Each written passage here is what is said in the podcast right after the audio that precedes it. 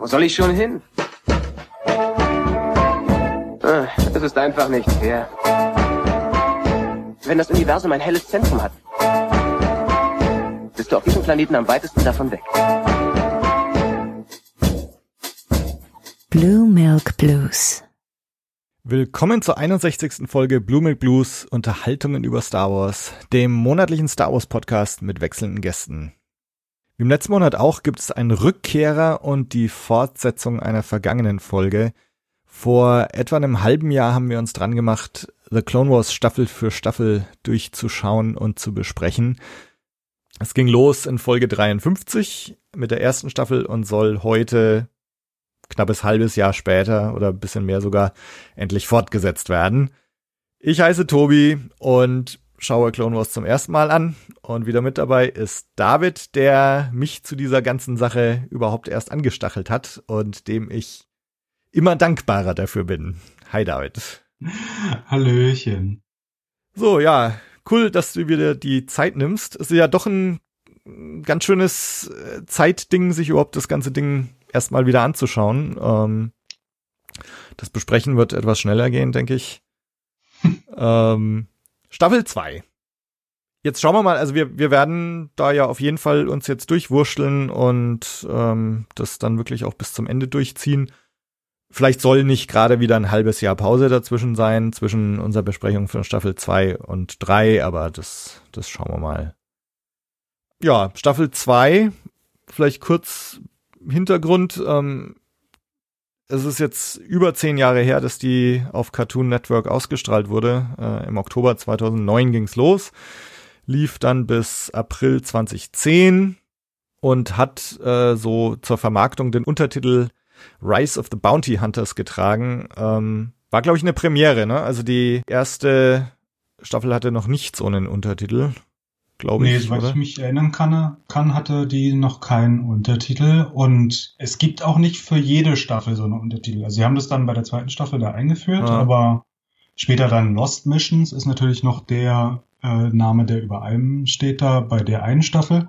Aber sonst jetzt auch bei der letzten Staffel, die jetzt noch auf Disney Plus rausgekommen ist, Hm. Da gab es auch keinen Namen. Also es gibt so ein paar Staffeln mit Namen und ein paar halt ohne. Vielleicht ja haben sie das irgendwann aufgenommen und dann wieder verworfen das Konzept. Ähm, ja, ich habe jetzt auch gerade eben, als du das meintest, ja, es gibt ja diesen Titel. Ich habe mir das auch aufgeschrieben, aber ich habe das wieder vollkommen vergessen. Aber Mhm. ja, es gibt am Anfang eine Bounty Hunter Geschichte, dann in der Mitte Genau. und dann nochmal am Ende. Auch wenn es ja größtenteils unterschiedliche Kopfgeldjäger sind, aber ja, sie kommen immer mal wieder vor, man sieht, was für Rollen sie so haben und auch in der nächsten Staffel geht es gleich in den ersten Folgen wieder mit Bounty Hunters weiter. Also die kommen jetzt wieder öfter oder kommen jetzt öfter vor. Ja, hatte ich schon wieder, hatte ich schon wieder vollkommen vergessen. Also was, was ich ganz interessant fand, war ja, dass äh, Staffel 1 endet ja mit diesem Cliffhanger, wo Cat Bane da im Senat äh, Geiseln nimmt. Und es geht aber nicht mit diesem Cliffhanger weiter. Es geht zwar mit Cat Bane weiter, aber mit einer anderen Cat Bane Story, äh, nämlich diesem Holocron-Raub, was nicht diese Senat-Geiselnahme fortsetzt. Ähm, die habe ich mich schlau gemacht, wird dann zu späterem Zeitpunkt irgendwann mal weiter erzählt. Also irgendwie ganz interessante äh, Wahl, finde ich so. Also es geht tatsächlich unmittelbar mit Cat Bane weiter, aber mit einer anderen Story. Und dann schließen wir natürlich mit dieser Boba Fett Trilogie. Ja, diesen, die Senat-Entführung oder Geiselnahme habe ich jetzt schon vollkommen vergessen, aber Ja. ja. stimmt, ja, das war am Ende der ersten Ja, ja, Staffel. genau, genau. Aber ja, das ist dann wieder der Nachteil von dieser Tales of the Clone Wars Erzählung, dass man halt ständig springt. Wobei ich glaube, bei der Staffel ist es jetzt einigermaßen chronologisch. Also es gibt, glaube ich, eine, die vor allem anderen spielt. Genau, Wieder, diese, aber- die Katz und Maus Folge, ähm, Folge, Moment, irgendwo habe ich es mir aufgeschrieben. Folge 16 ähm, ist so die allererst, also chronologisch, wenn man sich jetzt in chronologischer Reihenfolge anschauen würde, dann müsste man sich äh, Staffel 2, Folge 16 als allererste anschauen. Und die spielt quasi direkt nach Episode 2. Also Ahsoka gibt's ja noch nicht, weil die wird ja dann erst im Kinofilm eingeführt, aber ähm, ich habe mir aufgeschrieben, es ist die chronologisch älteste in Star Wars Ja. Clone Wars. Also sie spielt Genau. sogar noch vor allem anderen, Ja. was wir auch in, Episode, äh, in der ersten Staffel gesehen haben. Genau. Ja. Und ich finde es jetzt, also ich finde es hier jetzt immer, immer interessanter eigentlich, diese Tales of the Clone Wars Geschichte, ne? Also, dass du dann wirklich mal zwischendrin kommt dann diese eine Folge, die irgendwie eigentlich ganz woanders spielt, also, also zeitlich ganz woanders. Ähm, und dann, es gibt in dieser Staffel zwei, sechs Storybögen ähm, und drei Einzelfolgen. Ähm, und äh, diese, diese Einzelfolgen sind dann tatsächlich so, dass die also in irgendeiner anderen Chronologie dann auch, äh, also chronologisch irgendwo anders spielen. Ähm, und finde ich eine total interessante Wahl, äh, das so zu tun.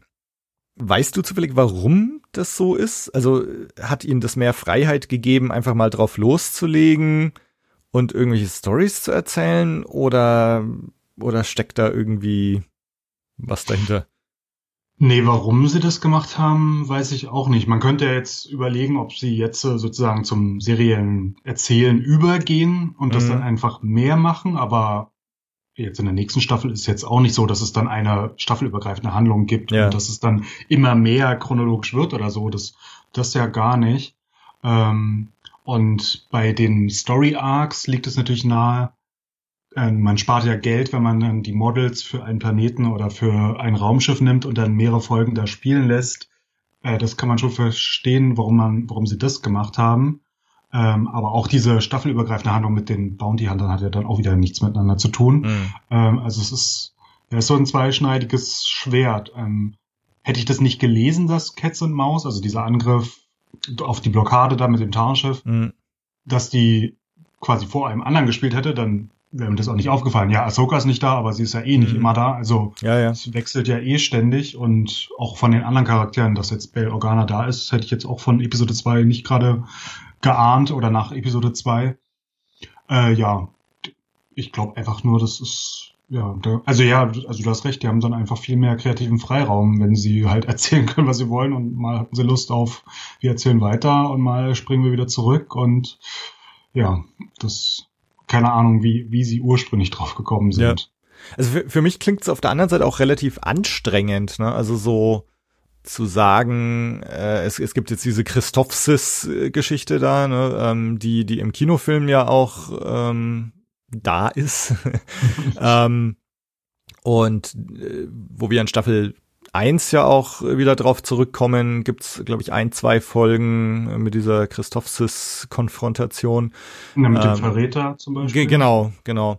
Und ähm, hier, ich meine, das ist vielleicht so der der der Haupthinweis. Ah, okay, Christophsis wird wieder erwähnt und es gibt jetzt diese Blockade. Also, oh, ist das jetzt wieder diese ganze Christophsis-Krise, ums die hier geht? Und das ist vielleicht so der der einzige Hinweis, wo man dann sagt, okay, also dann muss das ja irgendwie vor diesen ganzen anderen Sachen spielen. Mm, Aber ich also ich ich finde es auf der einen Seite cool, dass es so machen. Auf der anderen Seite, wie gesagt, also ich stelle mir das auch irgendwie recht anstrengend vor. Also ich, ob, ob da Dave Filoni oder irgendjemand da saß und dann tatsächlich irgendwie so, so eine Art äh, Timeline, so Verschwörungstheoretiker-mäßig irgendwo an die Wand gemacht hat mit den ganzen Verknüpfungen und so. Oder ob das dann tatsächlich erst so im Nachhinein irgendwie entstanden ist. Ja, wann das entstanden ist, auch, weiß ich auch nicht. Aber ich hatte gerade nur noch die Überlegung, bei Star Trek Voyager war das ja so. Das lief ja auf einem neuen Kanal damals, UPN, den Paramount etablieren wollte. Und da haben die Senderchefs gesagt, wir können nicht davon ausgehen, dass jeder alle Folgen guckt und macht die Einzelgeschichten immer so, dass man überall einsteigen kann. Aha. Ähm, da könnte man ja überlegen, ob Cartoon Network, was ja eher so ein kleineres Kabelding war, dass die vielleicht gesagt haben, naja, macht das irgendwie einsteigerfreundlich, ähm, dass man halt nicht irgendwie so eine staffelübergreifende Handlung hat und wenn man in der Mitte einsteigt, dann versteht man gar Mhm. nichts. Mhm. Also das wäre ein so ein Aspekt, aber dann hat man auf der anderen Seite diese zwei, drei Folgen-Arcs, die auch meist so sind, dass man die zweite oder dritte Folge dann nicht so gut versteht, wenn man die erste Ja, und ja. zweite äh, nicht kennt. Das würde dann wiederum dagegen sprechen. Und auf Kabel-Network-Ebene lief es ja auch sehr gut. Und was ich auch erstaunlich finde, das Finale hat ja sogar mehr Zuschauer als äh, die Premiere. Also bei der Finalfolge, das war eine Doppelfolge dann bei Cartoon Network, hatten sie 2,76 Millionen ZuschauerInnen. Bei der ersten Folge hatten sie nur 2,58. Also normalerweise ist es ja eigentlich ein konstanter Abfall bei so einer Serie, aber dass so eine Serie dann nochmal anzieht zum Ende, Ja. also besser als der Staffelstart, das ist schon erstaunlich. Das könnte ja vielleicht wiederum dafür sprechen, dass Cartoon Network gesagt hat, macht es irgendwie so, dass man irgendwie irgendwann einsteigen kann und ja, mit Chronologie könnt ihr euch ja mal später Ja, ja, überlegen. Ja. Also ich muss auch sagen, ähm, weil du jetzt mit diesem Quereinsteigen und so weiter, also äh, ich habe mich ja in unserer letzten Zusammenkunft ähm, äh, eine, eine der Sachen, die mir ja irgendwie nicht so gefallen haben, war dieser äh, Newsreel-Sprecher da am Anfang immer. Und also ich, aber ich muss sagen, ich werde so langsam damit warm. Und, und zwar unter anderem eben aus diesem Grund, dass das halt, ich, natürlich ist es auch so ein bisschen, was bisher geschah, ähm, aber es ist halt schon eine irgendwie ganz nette äh, Möglichkeit, innerhalb von, keine Ahnung, paar Sätzen zu etablieren, wo sind wir gerade, was ist das Hauptthema, worum wird's heute gehen, was musst du wissen. Äh, und von daher ist es schon auch, also nicht nur für Quereinsteiger, sondern auch äh, für Leute, die jetzt die Staffel komplett durchbingen, ist das schon auch ganz, ganz hilfreich.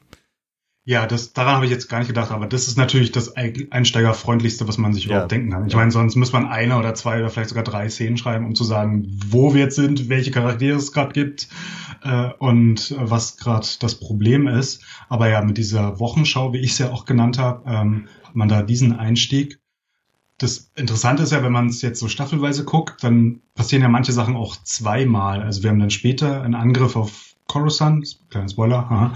aber da ich in der Reihenfolge, wie sie es ausgestrahlt haben, gibt es dann später noch die Nachwirkung. Oder ich glaube, sie haben erst die Nachwirkung und dann haben sie den Anschlag mhm. ausgestrahlt. Aber es war irgendwie so, wo man sich gedacht hat, okay, wenn man das jetzt wirklich so am Stück guckt, dann gibt es dieses Event zweimal. Und wenn man es aber chronologisch dann nach dieser Reihenfolge, die sie ja dann danach veröffentlicht haben, anguckt, dann ist es halt ein Ereignis. Insofern, mhm.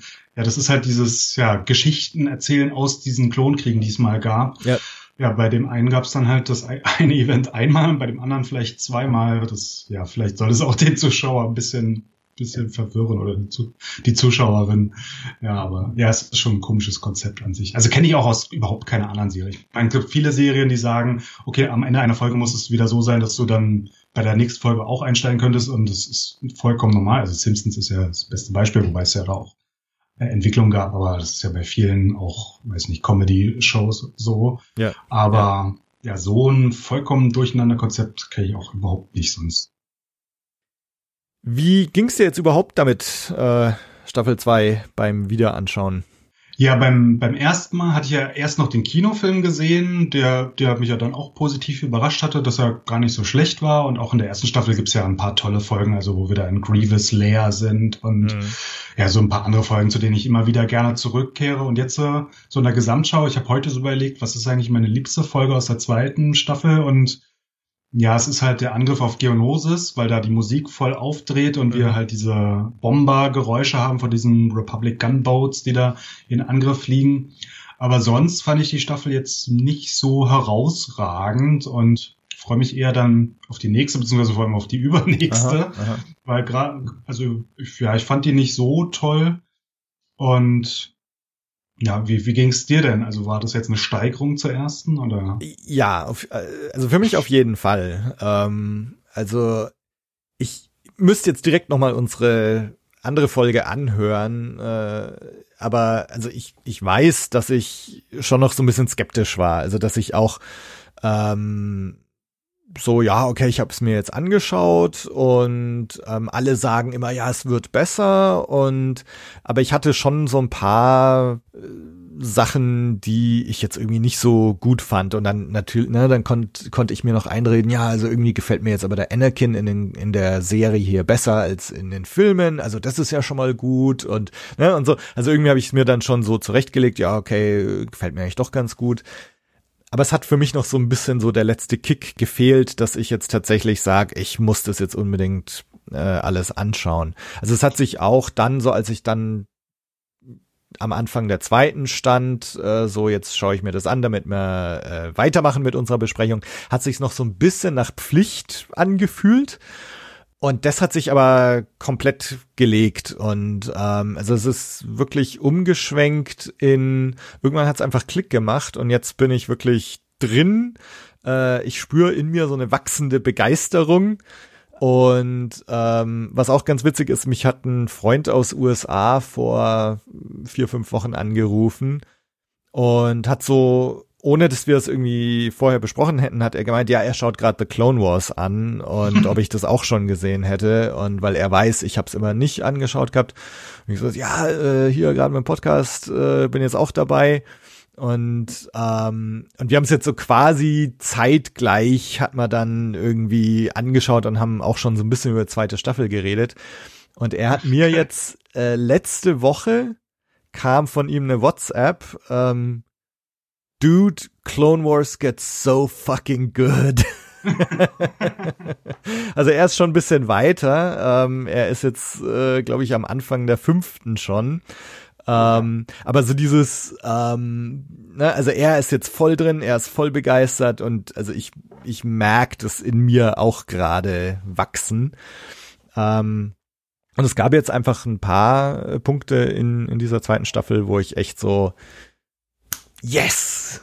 Äh, also was, was mir einfach richtig gut gefallen hat, sei es die Musik, sei es Design, sei es was gerade passiert und so. Also ähm, jetzt ist so, jetzt muss man mich tatsächlich äh, nicht mehr hinprügeln, äh, hier weiterzumachen. Ähm, also mir hat's insgesamt besser gefallen als Staffel 1, beziehungsweise bin ich jetzt einfach mehr drin.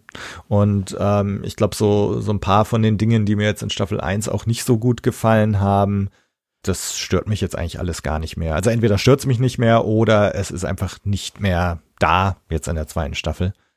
Also ich bin immer mehr drin und freue mich jetzt richtig, da weiterzumachen. Und letztendlich, was ich, ich es, es gab mehrere Sachen, wo ich dachte, ja, wie geil ist das denn? Ne? Es ist jetzt zehn Jahre nachdem das Zeug ausgestrahlt wurde, äh, zehn Jahre nachdem viele Leute das schon gesehen haben und, und vielleicht sich selbst gar nicht mehr dran erinnern. Äh, und ich sehe jetzt halt so Sachen zum ersten Mal, ne? Und also ich sehe jetzt diesen Mandalore-Arc zum ersten hm. Mal mit Satine ja. und Obi-Wan und, und irgendwie, das ist schon ein geiles Ding, das jetzt einfach zum ersten Mal komplett frisch und so zu sehen. Und gleichzeitig äh, denke ich mir auch mal, wie gibt's das denn, dass du das zehn Jahre lang nicht gesehen hast? Aber gut, ne, so ist es. Und jetzt schauen wir es uns halt an. Na, was, was mir aufgefallen war und was auch Dave Filoni in einem Featurette zu Children of the Force, also einer der ersten Folgen, gleich erzählt hat, ist, dass technisch oder von der Animation auch schon viel mehr möglich war in der zweiten hm. Staffel. Also in der ersten Staffel hatten wir ja meist so ein Planet und eine Handlung da drauf, also zum Beispiel Jar Jar fliegt hier nach Rodia oder Yoda dann auf diesem Planeten, wo er das, das Rennen dann hat. Ähm, und das war immer sehr auf einen Ort konzentriert. Und schon in Children of the Force, was ja eine der frühen Folgen der Staffel ist, haben wir ähm, gleich Coruscant, Naboo, Rodia, übrigens Rodia vollkommen neu animiert, Mustafa und dann noch Cat Banes Lair zu sehen. Also in einer Folge haben sie gleich so viel ausgepackt. Natürlich ein paar Sachen wurden dann wiederverwendet in anderen Arcs oder so, aber schon, also dieser technische Sprung mhm. ist schon, ist schon enorm. Ja. Wie fandest du denn die Animation? Also, weil die erste Staffel ganz am Anfang ist ja schon ein bisschen hölzern so, aber ist dir das auch aufgefallen? Ähm, ja, also ich fand von Anfang an, äh, von Folge 1 an, dass die Gesichter irgendwie besser gezeichnet sind, dass, dass mehr Details zu sehen sind. Ich habe mir bei Folge 3, äh, die du jetzt erwähnt hast, Kinder der Macht, ähm, auch äh, gedacht, wow, Mustafa schaut aber richtig cool aus. Ähm, und gleich in der nächsten Folge, wo dann der Storybogen äh, mit dem mit dem Geonosis, äh, wo dann die Zombies später kommen und so äh, ja. startet, ähm, wo sie da in äh, Katonai Moidia sind, diese hängenden Städte, ich glaube, das waren tatsächlich in diesen ersten paar Folgen, hat's bei mir wirklich jetzt schon Klick gemacht und vor allem, vor, vor allem durch das Design, wie, das, wie geil das teilweise aussah.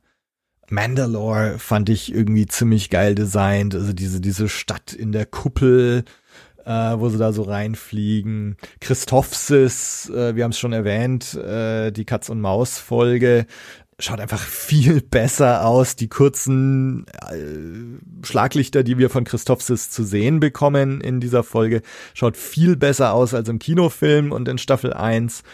Also das ist mir auch eins, eins der ersten Dinge, die, die mir aufgefallen ist, dass es irgendwie viel besser ausschaut alles.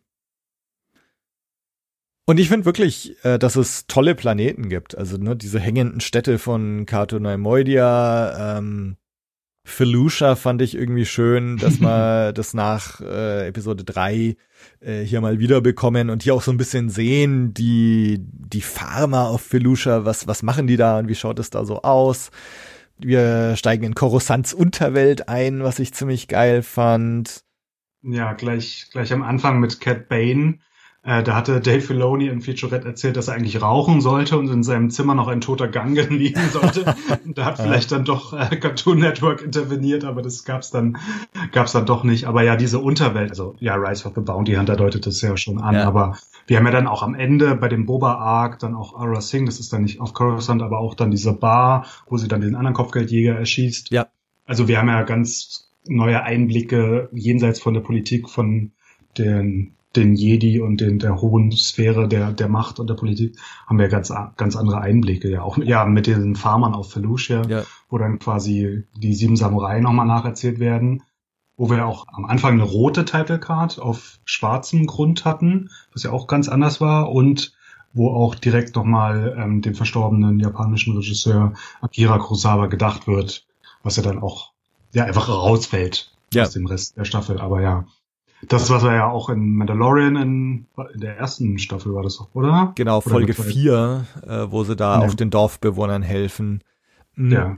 Das habe ich das mir auch gedacht. Ähm, das fand ich letztendlich dann irgendwie ganz merkwürdig, dass sie das dann eigentlich in Mandalorian auch noch mal machen. Also, ne, ich habe mir, ich habe ja Mandalorian jetzt zuerst gesehen und habe da ja. Mandalorian Staffel 1 Folge 4 halt angeschaut und ah ja, okay, ist diese klassische äh, die Helden helfen den Dorfbewohnern, äh, trainieren die und ne, die sieben Samurai äh, und so weiter. Mm. Und dann habe ich eben diese Folge hier gesehen und habe mir gedacht so, ja krass, äh, dann also im Grunde erzählen sie jetzt im Mandalorian was, was in Clone Wars schon längst mal vor zehn Jahren irgendwie mal eigentlich durchgekaut wurde. Aber gut. Was ich aber auch ganz interessant finde, ich glaube, es ist sogar die gleiche Folge, ja, es ist die gleiche Folge, ähm, sind ja diese vier Kopfgeldjäger, die auch den mhm. Dorfbewohnern helfen. Und eine von denen, oder, oder die, die Anführer von ihnen, äh, hat ein Schiff, was ja. genauso ausschaut wie die Razor Crest. Ja, ähm, das habe ich auch gesehen, dachte so, oh, das hat aber einige Ähnlichkeiten mit der Razor Crest. Ja, ganz am Ende, da steigen sie dann ein. Genau, genau. Ähm, ja. Also das habe ich auch gedacht. War auch so ein Ding, wo ich gedacht so, ah, krass, äh, ich weiß gar nicht, wie viele Leute das noch auf dem Schirm hatten, dass sie das Razor Crest Design eigentlich, äh, also wer Clone Wars gesehen hat, hat das Razor Crest Design eigentlich schon mal so gesehen irgendwo vor vielen Jahren. Ja, ich, ich hatte es wieder vollkommen vergessen ja. und da das auch so eine Einzelfolge ist, also kein irgendwie kein größerer Arc, den man öfter mal wiederholt, weil das geil ist so, hatte ich das jetzt überhaupt nicht mehr auf dem Schirm und am Ende kam dann dieses Raumschiff und ich dachte so, oh, also die Farben sind glaube ich ein bisschen anders, mhm. aber generell so, oh ja, das ist die Razor Quest. Ja, Krass. ja. Aber das ist auch das, was ich gerade so begeisternd finde es kommt hier so viel zusammen und es wird, wird so ein großes Universum aufgebaut. Ich glaube, du hast so in der Richtung auch was gesagt beim, beim letzten Mal und ähm, dass das alles so ineinander greift und ja, und die Mythologie einfach ausgebaut wird. Das Universum wird immer größer und, und sogar, ne, jetzt so, ah, krass, jetzt haben wir hier so eine Art Vorgriff auf Mandalorian, beziehungsweise dass halt The Mandalorian einfach nur in diesem Schiff-Design vielleicht auch nochmal darauf Zurückbezug nimmt. Das finde ich schon ziemlich geil und äh, das, das begeistert mich eigentlich gerade sehr. Und ich finde auch immer schön, ähm, dass sich auch Clone Wars ähm, auch zurückgreift ähm, auf auf Design, auf verworfene Designs aus Episode 1 oder so, ne, ähm, dass da irgendwelche Sith-Designs irgendwie nochmal verwendet werden. Ähm, oder was ich, was mir sofort auch aufgefallen ist, ist, ist, ich weiß gar nicht mehr, in welcher Folge das ist. Ich glaube, es ist, es ist eine von dem Mandalore Bogen, wo sie dann auf Coruscant sind. Satine und, und Obi-Wan und da sind sie irgendwo äh, auf so einem Platz auf Coruscant und es gibt so leuchtende Kegel, so Häuser. Äh, und ich bin Mhm. mir ziemlich sicher, dass das ein Macquarie-Design ist, Mhm. ähm, dass ich das schon mal irgendwo gesehen habe, dass das hier wiederverwendet wurde. Ähm, und das, das finde ich einfach cool, also dass man sich hier so auf Macquarie oder auf Episode 1 Designs und so weiter äh, bezieht ähm, und einfach da so aus, aus den verschiedensten Inspirationen schöpft.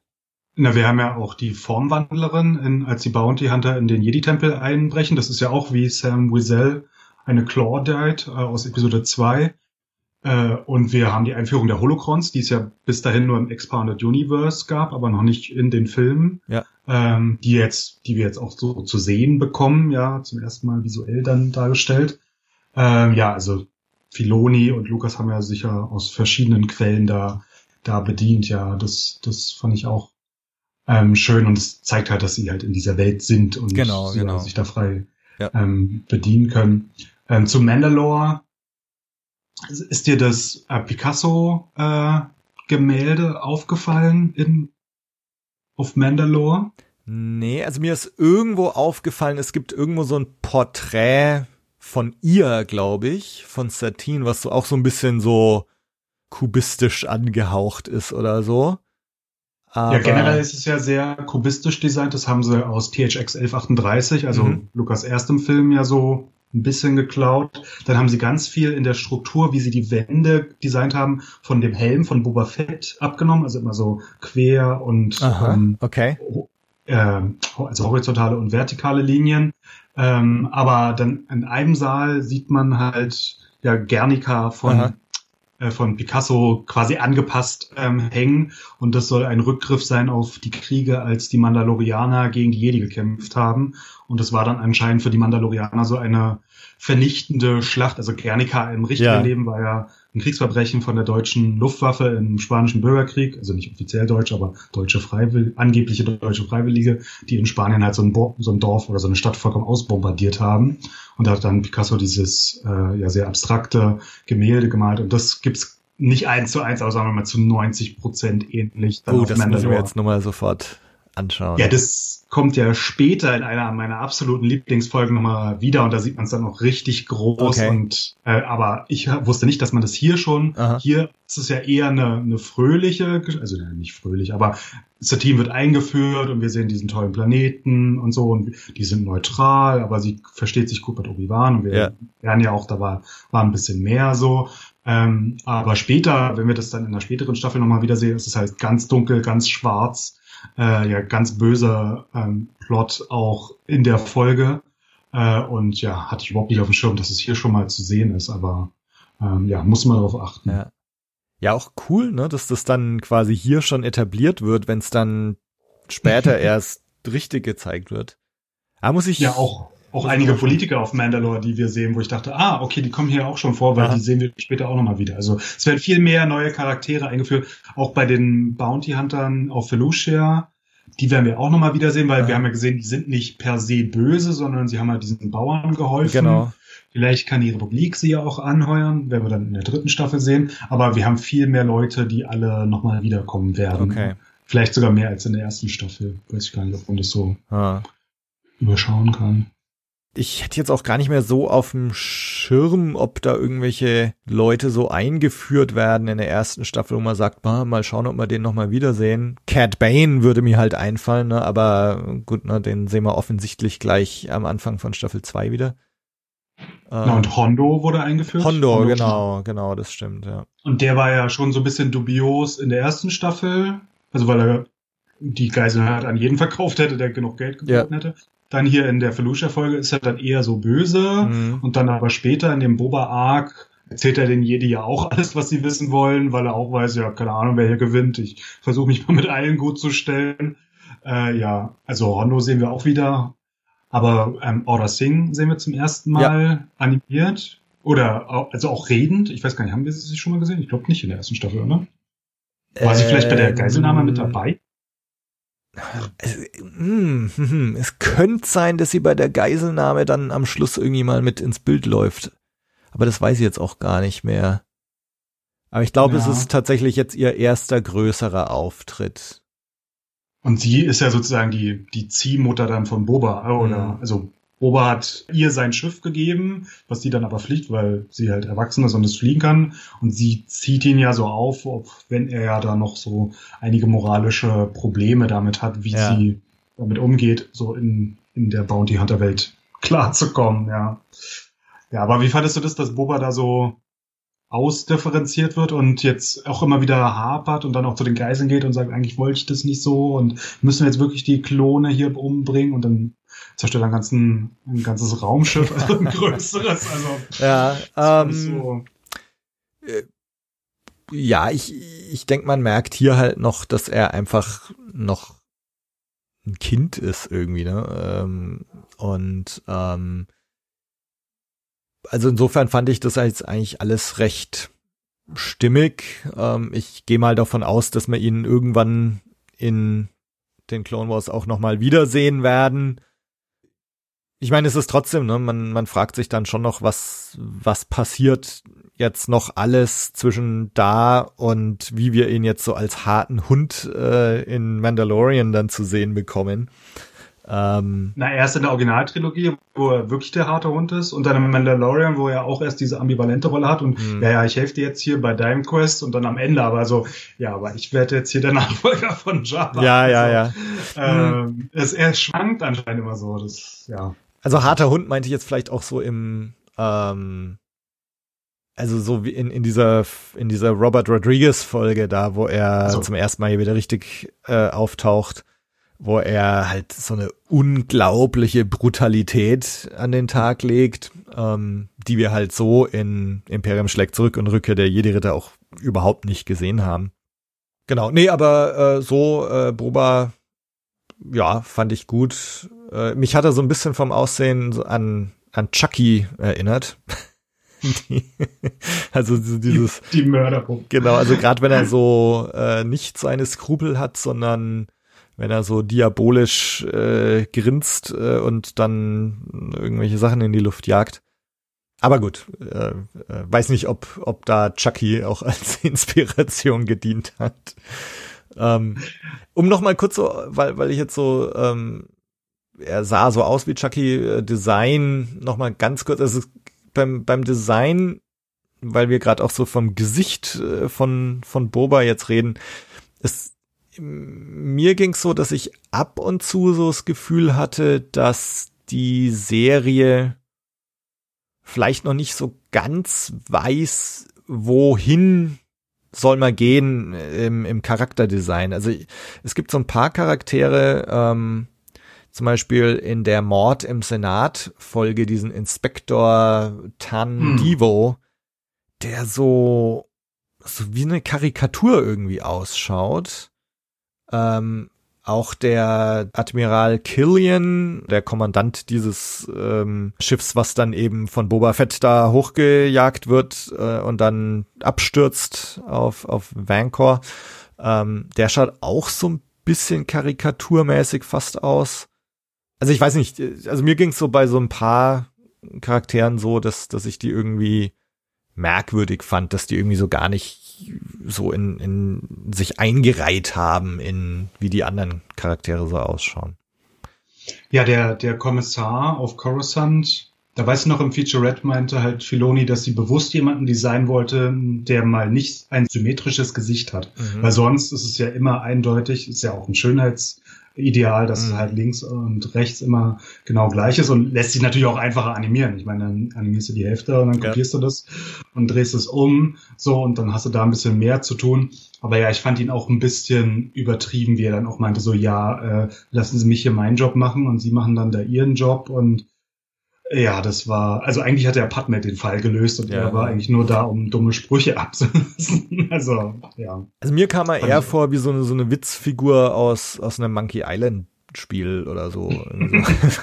so, überzeichnet. Ja. Ähm, ansonsten, wie gesagt, Design fand ich äh, einen, einen ganz deutlichen Schritt nach vorne, äh, so im Vergleich zur ersten Staffel. Eine andere Sache, die, die mich auch immer wieder hat aufhorchen lassen äh, und die du auch beim letzten Mal erwähnt hattest und die du auch heute schon erwähnt hattest, äh, ist die Musik. Also da ging es mir auch immer wieder so, dass es so Moment, Momente gab, wo die Musik irgendwie was ganz Besonderes ist oder was ganz Besonderes macht und wo es, wo es definitiv zu dem Gesamtgefühl irgendwie beiträgt. Und das fand ich auch sehr, sehr gut gemacht hier und dass man sich auch so bedient bei verschiedenen Sachen, also mehr als in den Filmen, dass mal, keine Ahnung, mal so asiatische Klänge kommen oder, oder eher arabische Klänge, äh, zum, zum Beispiel in dieser, äh, in Hondos Cantina, ich glaube in der letzten Folge kommt so, so arabischer Pop irgendwie so, äh, so halb was da gespielt wird. Und wir haben immer wieder so so wirklich so coole tragische Elemente. Also es gibt als das als das Zillow Beast äh, dann mhm. getötet wird, kommt so eine ganz tragische Musik. Das finde ich ziemlich geil. Oder auch am Schluss in diesem Boba Fett äh, Storybogen, ähm, als da die die Klonkinder in dieser Rettungskapsel sind, äh, kommt so eine fast so eine Art Herr der Ringe mäßige Musik mit so äther äh, ätherischen ist das das richtige Wort? Stimmen. Nee, das, äh, das, hat man eher was mit Ölen zu tun, ja. oder? Ätherisch. Aber du meinst so, wo, so oder Vokal, sphärischen. Also, ja, äh, so. sphärische Klänge, ja, ja. Genau. Also auch ja. da ziemlich cool, diese ganze Sequenz durch die Musik eben. Ähm, ja, da hat keiner wieder beste Arbeit geleistet. Na, mir ist aufgefallen bei Cats and Mouse, also dieses, mhm. diese U-Boot-Folge sozusagen, ja, ja, ja. auch mit dem Tarnschiff, die sich ja auch so ein bisschen dann an Star Trek II, The Wrath of Khan anlehnt, wo ja auch dieser U-Boot-Kampf quasi in Raumschiffen nachgestellt wird und da hat keiner sich halt auch bei James Horner aus Star Trek 2 bedient. Und sonst finde ich halt die Musik am besten bei Geonosis, als sie diesen Angriff da fliegen und wie dann die Musik da so richtig mal aufdreht und mhm. dann natürlich doch die Bombergeräusche dazu. Äh, das ist so mein liebster musikalischer Moment, würde mhm. ich sagen. Ähm, ja, aber keiner wieder Top-Arbeit. Also ja. ist mir nichts irgendwie besonders negativ aufgefallen oder oder nee, nichts. also wirklich im Gegenteil. Also es gab immer wieder Momente, wo ich gedacht habe, boah, cool. Ähm, ja, ich meine auch, äh, was natürlich ziemlich cool ist, äh, dieser Moment äh, in der, ich glaube, es ist eine der Mandalore-Folgen, genau, wo, wo dieser verräterisch, verräterische Senator dann Satine als Geißel nimmt und Anakin tötet ihn dann halt einfach. Ähm, ja, von hinten, ja. Genau, von hinten. ähm, nachdem er noch sagt, irgendwie, wenn ihr mich jetzt umbringt oder so, äh, kaltblütiger Mörder oder so, und zack, Anakin ist der kaltblütige Mörder.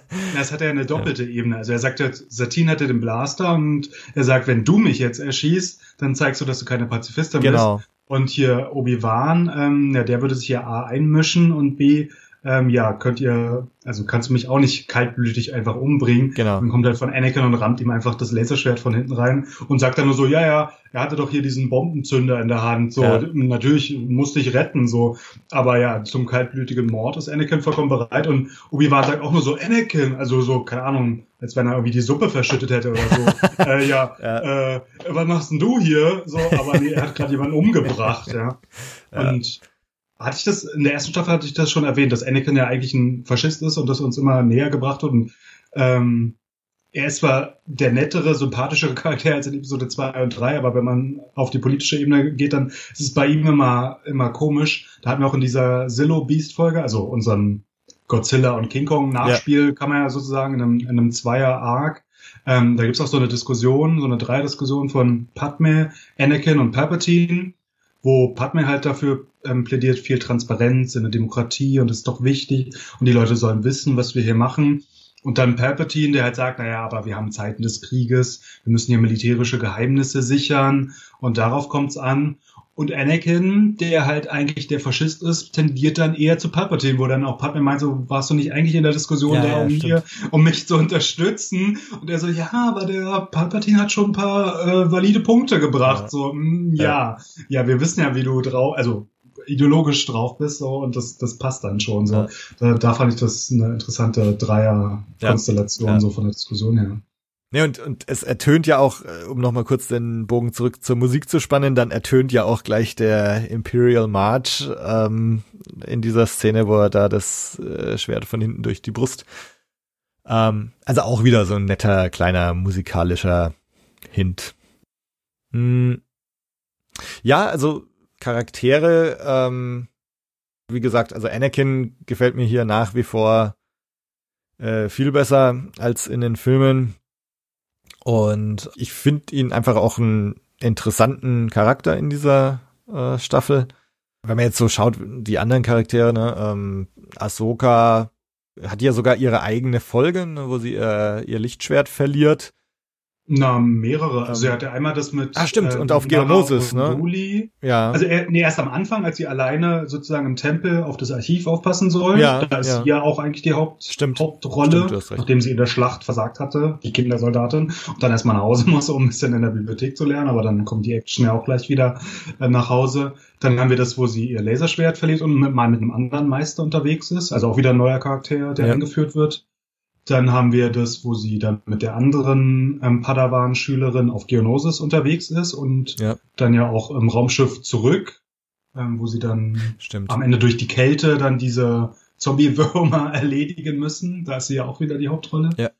Ähm, und später, ich überlege gerade, wir haben wieder eine klonzentrische Folge mit dem Deserteur. Ja. Ich weiß gar nicht, ob da überhaupt ein Jedi vorkommt, aber dann mal wieder nur Klone, die sich auch untereinander unterhalten, wo man sich auch denkt, da hat wieder der, der Synchronsprecher ganz schön viel zu tun. Ja, ja aber wir haben ein paar, paar Ahsoka-Folgen, würde ich sagen. Ja, stimmt, stimmt. Also ich fand ja Ahsoka irgendwie, also mir ging es jetzt nicht so, dass sie mich irgendwie genervt hat. Wobei, auch da müsste ich jetzt fast nochmal anhören, was ich eigentlich in unserer letzten Besprechung gesagt habe. Vielleicht hat sie mich sogar genervt. aber Nee, so, so nee. sehr, glaube ich, war, hat, die, hat sie Ja. dich nicht genervt. Aber also es ist es ist so, ähm, es, es es gibt ja viele Leute, die sagen, Ahsoka ist so einer ihrer liebsten Star Wars Charaktere und ich finde, es ist schon angelegt. Also man man sieht schon, wo die Reise da hingehen könnte noch mit Ahsoka und ähm, ich muss sagen, also wenn wenn sie auftritt und wenn sie dabei ist, dann schaue ich auch gerne zu. Ja, also ich finde, in der Serie ist sie neben Anakin und Obi-Wan halt so eine von den drei zentralen Ja. Rollen. Und ja, also mal kommt sie halt nicht vor wie in Cat und Maus, weil es sie damals noch nicht gab. Aber generell, sie ist für mich so ein fester Haupt, also ein fester Hauptcharakter von der Serie. Sie ist, ja- sie ist ja auch manchmal mit Plo Koon unterwegs, dann Ja. am Ende bei, bei dem Boba-Plot. Ähm, ja, also sie hat auch mit anderen Leuten zu tun, auch mit anderen Meistern und ja, ja, ist halt manchmal noch ein bisschen ähm, aufbrausend. Also das ist ja dann auch äh, bei dem bei dem Zombie-Arc, dass sie dann Newt Gunray da mit dem Laserschwert bedroht, ähm, äh, was er was er da macht.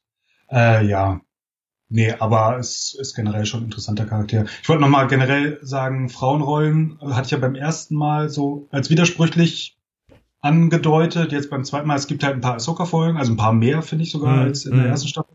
Wir haben ein paar Padme-Folgen, also der, der Mordfall auf Coruscant, dann hier das, wo sie zu der Bankengilde fliegt, Genau diesen Spion-Ding da, ja. wo sie ja auch erst Anakin verarscht, weil Anakin halt sagt so, ja, hier, äh, der Krieg geht vor und äh, natürlich, ich muss immer in die Schlacht ziehen und dann kriegt sie ihren Geheimdienstauftrag und sie meint so, ja, der Krieg geht vor, äh, jetzt muss ich mal was Ja. hier für die Republik tun und dann ist er halt angepisst, aber ja, nee, da hat sie ihn, ihn schön verarscht.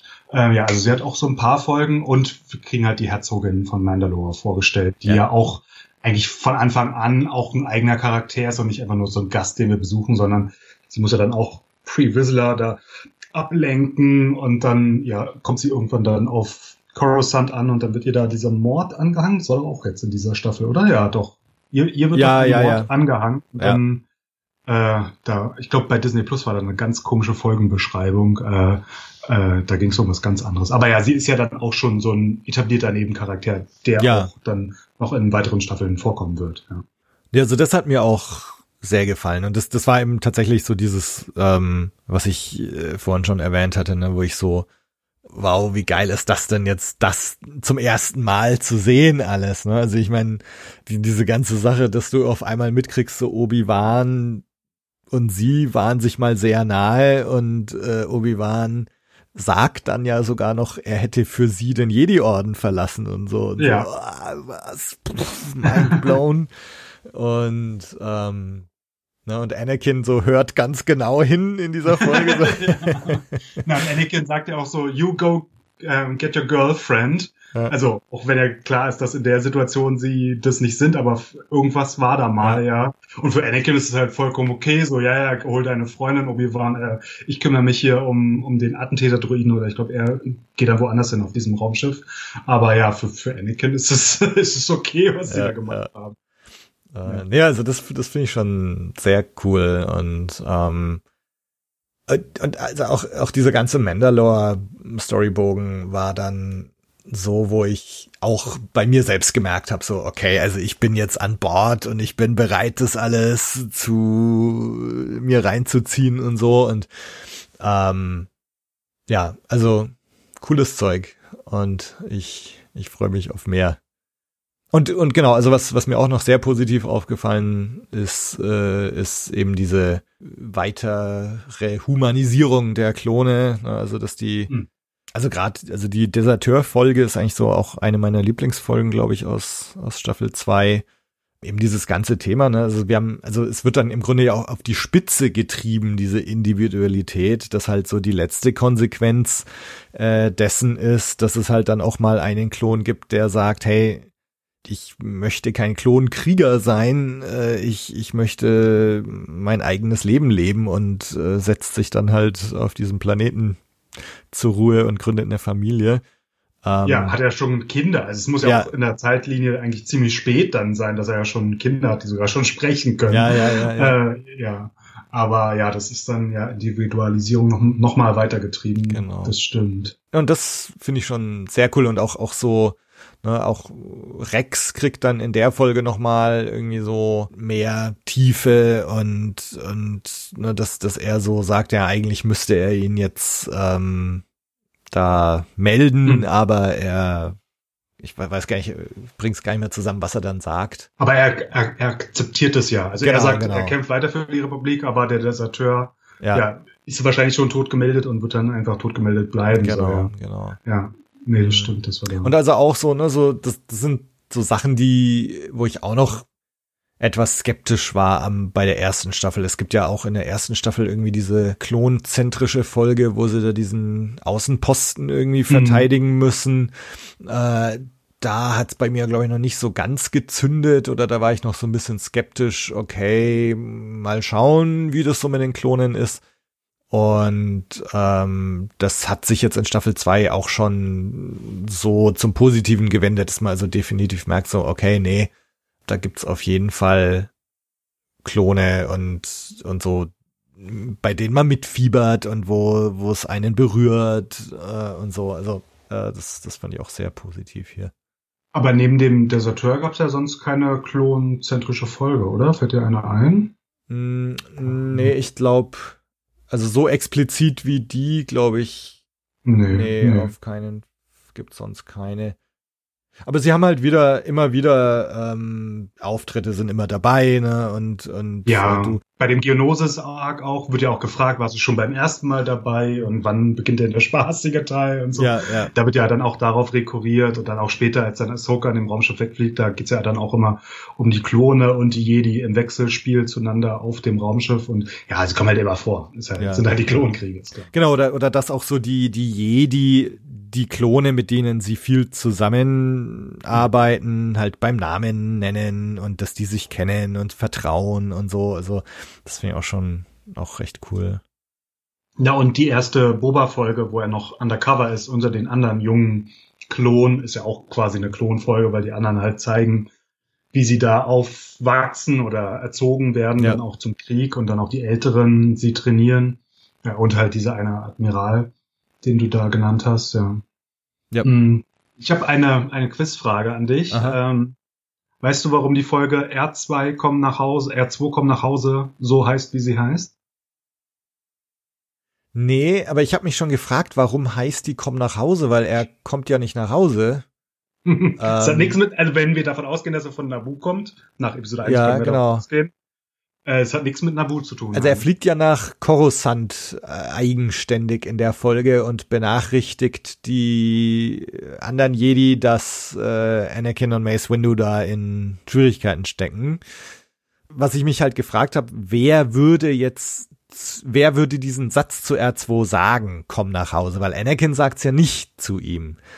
Ähm, Es hat überhaupt nichts mit der Folge zu tun. okay. Es ist eine Anspielung auf Lassie Come Home. Aha. Das ist ein Film aus dem Jahr 1943, wo halt auch irgendwie Menschen in Not sind und dann sagen sie hier, Lassie, äh, klär das mal für uns und dann geht halt Lassie weg und zeigt halt, was Lassie alles kann. Aha. Äh, und im Deutschen hieß dieser Film auch Heimweh, also hat auch überhaupt nicht irgendwie Lassie komm nach Hause Ja. oder so. Deswegen diese deutsche Übersetzung auch überhaupt keinen Sinn ergibt. Aber Heimweh oder R2 Heimweh hätte halt auch überhaupt keinen Sinn ergeben. Ja. es ist halt eine Anspielung auf Hollywood der 40er Jahre. Krass. so, okay, aber es ist halt dann der Hund sozusagen, der halt übermenschlich oder über, also Fähigkeiten hat, die über die eines anderen Hundes hinausgehen. Und in dieser, in diesem Fall ist es halt R2, der dann aber nach Coruscant fliegt, wo ich mir auch denke, gibt es keine Außenposten, die näher sind oder so. Aber ja, er fliegt dann Ah. halt nach Coruscant, muss dann auch noch in Jedi-Tempel und dann sagt er Ahsoka und Lokun be- Bescheid und dann kommen die ja und retten die. Ja, aber darauf ist es eine Anspielung. Okay. Ich habe mir tatsächlich, äh, glaube ich, meistens nur die deutschen Titel aufgeschrieben. Ähm, gut, äh, ich meine nicht, dass ich jetzt äh, auch beim Deutschen, wenn sie es jetzt Heimweh äh, genannt hätten, dass ich jetzt Lassie erkannt hätte oder so.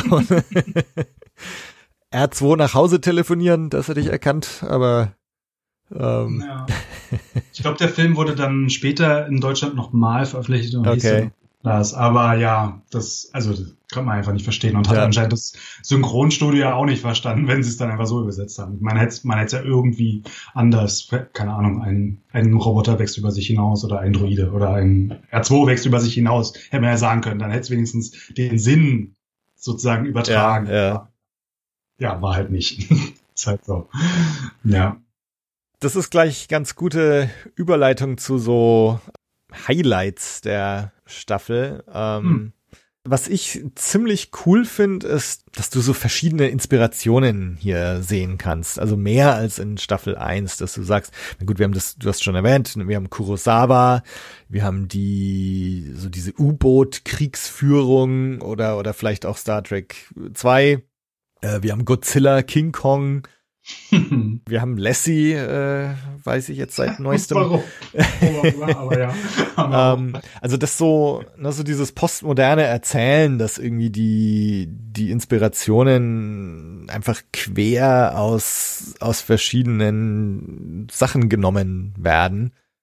Na und wir haben ganz klar Film, Film Noir. Also am Anfang, Ja. bei, als Cat Bane eingeführt wird mit diesem dunklen Genau. Raum, wo eigentlich der tote Gunganer liegen sollte. Aber ja, das ist ja ganz klar Film Noir. Ja. Vor allem anderen, ja. Und das fand ich einfach cool, ähm, weil's, ähm, ich meine, es ist halt auch irgendwie typisch Star Wars. Und ich meine, George Lucas äh, erzählt ja auch immer, ne, Kurosawa ist ein ganz großer Einfluss und ähm, im, Grunde ist Star Wars ja das, das von George Lucas ähm, konzipierte Star Wars ja auch schon so so ein postmoderner Flickenteppich, äh, wo er sich halt überall bei diversen Mythen irgendwie bedient hat. Ja, Äh, Flash Gordon. Genau, genau. Und, und das finde ich irgendwie so cool, dass das jetzt hier so offensichtlich irgendwie weitergeführt wird, diese verschiedenen ähm, Inspirationen. Ja, definitiv. Was ich ein, ein Highlight, Highlight fand, war äh, in der Folge mit der Herzogin von Mandalore. Da sagt sie einmal, dass sie einen Krieg als Affront gegen das Leben an sich findet, also Mhm. ansieht. Und das fand ich einfach eine tolle Botschaft. In einer Serie, die Clone Wars heißt, in einer Reihe, die Star Wars heißt, dann einfach mal diesen Punkt zu machen, ja, okay, ihr habt hier euren Krieg und ja, ihr sagt, ihr seid die Guten und da ist sogar mein Ex-Boyfriend so. Und ja, die anderen sind irgendwie klar die Bösen, aber trotzdem, ich finde Krieg an sich als Mittel lehne ich ab. Und deswegen sind wir neutral als Mandalorianer und bleiben es ja auch im, im weiteren Verlauf der Serie. Ähm, ja, das, das fand ich dann schon toll. Während dann später in der Folge halt Anakin einfach diesen Attentäter erdolcht, so, wo man sich auch denkt, so, ja, okay, ähm, der hat nicht so Probleme mit Gewalt. Ja, ja, genau. Nee, ähm, also das für mich ist, ist dieser ganze Mandalore-Bogen definitiv auch so das Kernstück dieser Staffel 2 und, und Highlight. Ähm, nicht nur wegen den von dir erwähnten Dingen jetzt, ähm, Obi-Wan und Satine, das, das hat, da habe ich überhaupt nicht kommen sehen. Ne? Das, das fand ich irgendwie ziemlich cool. Ähm, ich hatte ja gesagt äh, in der Besprechung von Staffel 1, dass mich Obi-Wan so ein bisschen nervt, äh, dass, dass ich ihn so steif und arrogant und schnöselig irgendwie find. Ähm, und ich bin jetzt wesentlich wärmer geworden mit ihm. Und ich finde auch überhaupt diese, also Folge 12 ist ja die erste dieses Bogens. Die ganze Folge fühlt sich irgendwie ganz anders an als alle Folgen, die ich bis dahin gesehen hatte, so von der von der Thematik her, von der Tiefe her, wo wo auf einmal auch klar wird, hier wird auf einmal irgendwas Größeres erzählt und eben nicht nur so ein Einzelabenteuer, so eine Einzelfolge. Das fand ich einfach richtig cool. Ähm, und auch, ne, weil du jetzt, wo, wo so dieses Krieg irgendwie kritisiert wird, aber was ich auch total super finde, ist, dass hier auch die Republik irgendwie so, es ist nicht nur positiv, ne? Und dass ähm, hier auf einmal, also diese ganze Fragestellung, ne, also wenn wir wenn die Republik jetzt sich zu sehr einmischt, dass dann halt die Death Watch irgendwie mehr Zulauf bekommen wird und so weiter.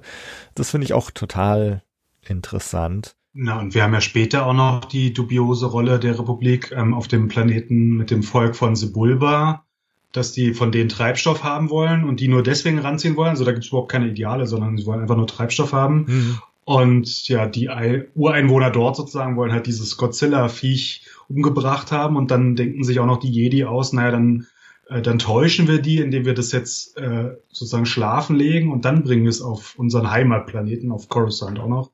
Äh, und es endet ja auch noch damit, dass dann Palpatine sagt, naja, jetzt klont ihr das mal und mal gucken, was für Waffen wir da noch rausholen können. Also auch diese ähm, militärische Geheimebene. Also ich finde halt die Politik immer interessant von der Galaxie. Einerseits Mandalore als neutraler Planet ist natürlich interessant zwischen, also in diesem galaxieweiten Bürgerkrieg, aber an, andererseits auch die verschiedenen Ebenen in der Republik.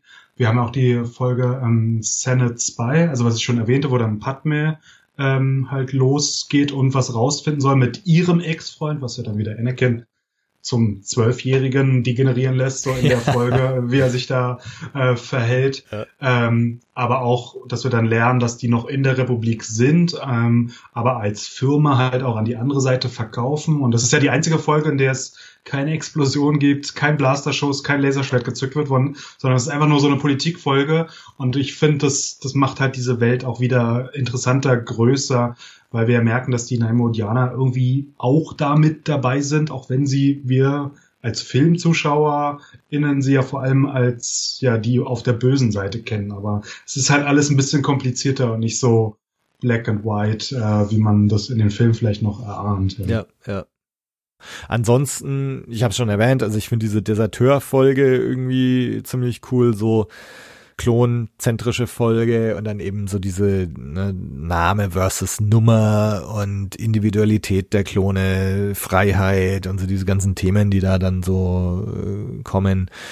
Ähm, cool auch so, ich habe vor kurzem die äh, den, den High Republic äh, Auftaktroman äh, Light of hm. the Jedi gelesen. Weiß nicht, ob du den gelesen hast. Ähm, nee. Mir geht's so bei, bei dem High Republic Ding, ich finde es gerade unheimlich interessant und unheimlich bereichernd, äh, weil, weil du so ein, so ein Ideal der Republik äh, zu sehen hm. bekommst, mhm. ähm, wie es eben nochmal 200 Jahre in der Vergangenheit war wo auch so das Outer Rim gerade erst noch erschlossen wurde und, und wo die Republik irgendwie so tatsächlich vom Selbstverständnis her ähm, so dieses scheinende Licht äh, sein will. Äh, sie, sie bauen ja auch dann diese Starlight Beacon Raumbasis und so. Ähm, und, und es geht eben so das Licht der Republik da in, in die Dunkelheit zu bringen. Und natürlich gibt's Bedrohungen innerhalb dieser Republik, aber das ist alles, es ist, bisher ist es zumindest sehr punktuell.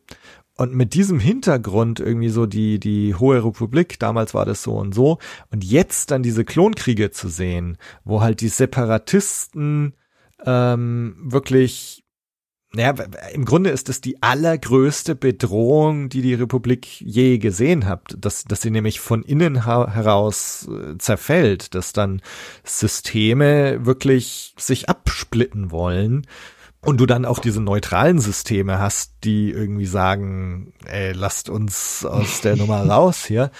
Ähm, und, und dass dadurch eben dieser, dieser Konflikt entsteht, der die Republik wirklich im Innersten zerreißt. Ähm, und jetzt habe ich einen langen Bogen geschlagen. In der, in der Deserteur-Folge sagt Rex auch irgendwie, also ich habe es mir aufgeschrieben, ich habe es auf Englisch geschaut, er sagt, this is the most pivotal moment in the history of the Republic.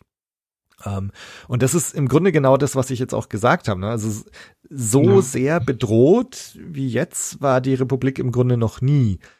Und es wird hier halt auch nochmal schön klar. Und ähm, also ne, ich bin gerade sehr begeistert, weil das für mich gerade alles so irgendwie so cool zusammenkommt.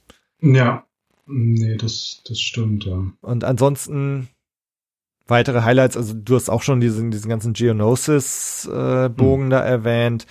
Äh, was ich da halt einfach cool finde, dass du hier auch mal, ich glaube in Folge 5 ist es, dass du so diesen Kriegsaspekt so richtig mitbekommst. Auch so die die Opfer auf Seiten der Republik und, und so die, die Dreckigkeit äh, des Krieges und so.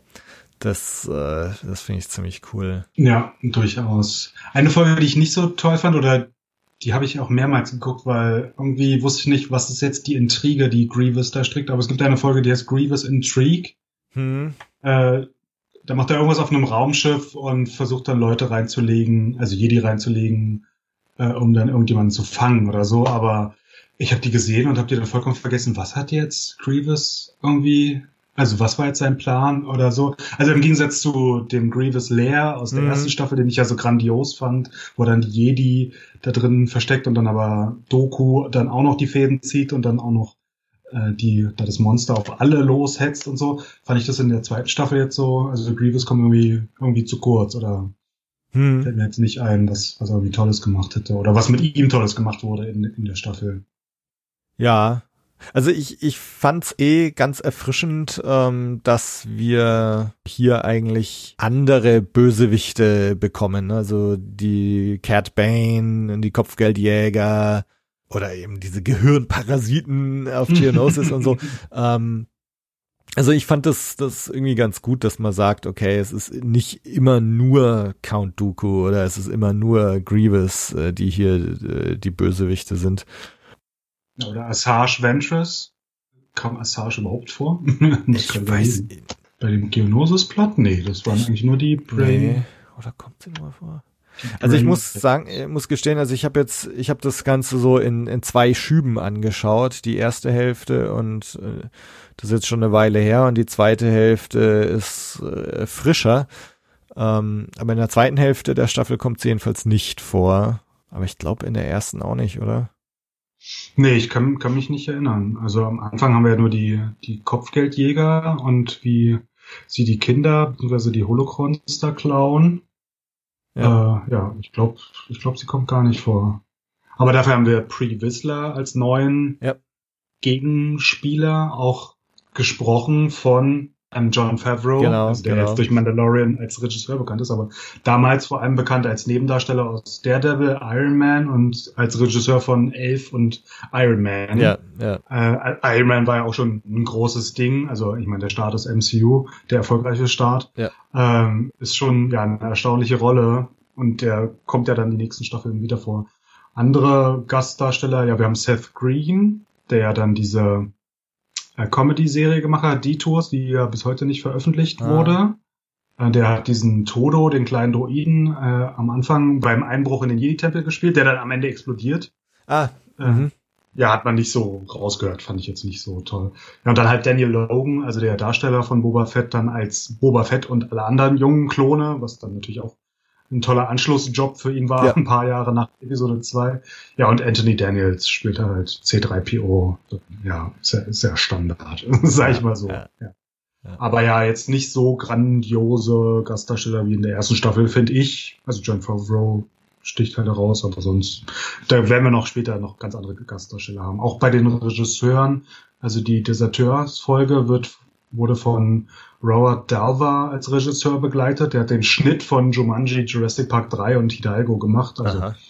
ja, also ein, ein, ein Cutter, ein Editor, der sich mal als Regisseur ausprobieren konnte, Ja. aber jetzt bei der Folge wäre mir jetzt nichts groß aufgefallen, wo man sagen könnte, so, ah, das ist jetzt die Handschrift, die man da rausliest oder so. Ja, war jetzt, was die Gastdarsteller angeht und Gastrollen hinter der Kamera jetzt nicht, nicht so eventvoll, würde ich sagen. Mhm. Gab's insgesamt Sachen, wo du jetzt sagst, das hat dir jetzt hier gar nicht gefallen oder, oder eher negativ aufgefallen, so beim zweiten? Oder wie, wie oft hast du, ist jetzt das zweite Mal, dass du es anschaust oder? Das kann man nicht zählen irgendwie. Ja. Also seit Ja. zehn Jahren immer, wenn ich Bock hab, gucke ich mir die Geonosis-Folge an. Aha. Oder also jetzt am Stück habe ich es jetzt zum ersten Mal seit langem wieder gesehen, vielleicht zum ersten Mal seit elf Jahren oder so, wann es damals bei uns rauskam. Ähm, und auch so eine Folgen wie die Kurosara, Kurosawa-Folge, hatte ich auch schon wieder ganz vergessen. Also Ja. vor allem, dass am Ende noch die Razor Crest vorkommt, sowieso, aber ähm, ja, nee.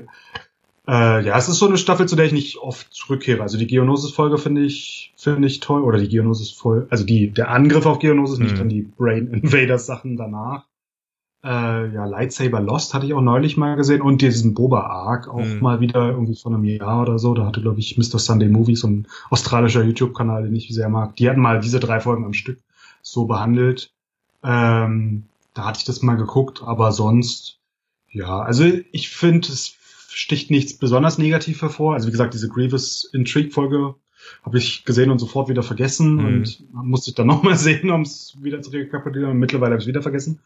äh, ja, Hondo Onaka finde ich generell immer nicht so toll, weil ich meine, wenn er jetzt da so die Jedi oder also oder wie er die Bauern da überfällt, wo ich mir denke, eigentlich sollten die Jedi ihn zur Rechenschaft ziehen und dann sollte er aus dem Verkehr gezogen werden oder im Gefängnis landen. Also aus dem Verkehr gezogen werden heißt vor ein Gericht gestellt und dann im Gefängnis landen. Aber dann später ist er wieder so dubios und hilft er wieder den Jedi und ich weiß ja, dass äh, Dave Filoni ihn mag und er kommt ja dann sogar noch in Rebels vor und so, aber es ist so ein Charakter, mit dem kann ich nicht viel anfangen. Mhm. Cat Bane finde ich toll, also Cat Bane vor allem mit seinem Hut und ja, dann mit seinem Zahnstocher, das sollte ja eigentlich eine Zigarette sein. Ja, das ja. ist halt so ein klassischer Western-Charakter wie äh, ja, aus diesen Italo-Western oder aus diesen 60er, 70er Jahre Western.